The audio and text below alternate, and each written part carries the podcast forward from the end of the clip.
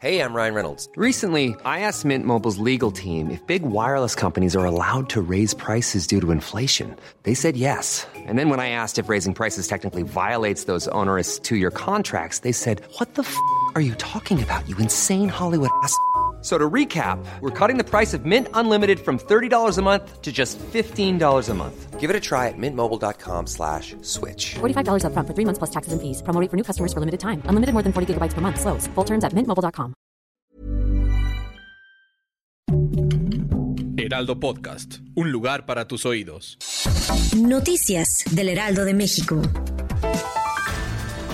Unas horas de la visita de Anthony Blinken, secretario de Estado de Estados Unidos a Palacio Nacional, el presidente Andrés Manuel López Obrador dijo que se quedarán esperando y frotando las manos los opositores que esperan que se tenga un pleito, ya que es muy buena la relación con su homólogo estadounidense Joe Biden. Aseguró que es una relación que le conviene a ambos países.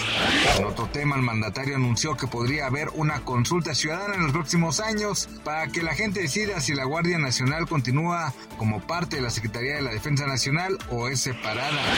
José Medina Mora, presidente de la Confederación Patronal de la República Mexicana, en entrevista con Sergio Sarmiento y Lupita Juárez, que el presupuesto de egreso 2023 nació con un déficit del 3.7% del Producto Interno Bruto. A través de la señal de Heraldo Media Group aseguró que el plan para el gasto público tiene varias estimaciones muy optimistas, sobre todo en lo relacionado con la recaudación y los ingresos.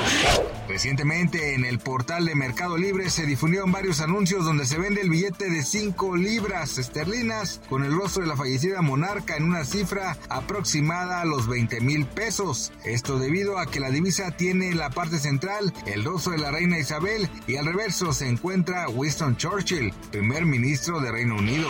Gracias por escucharnos, les informó José Alberto García. Noticias del Heraldo de México.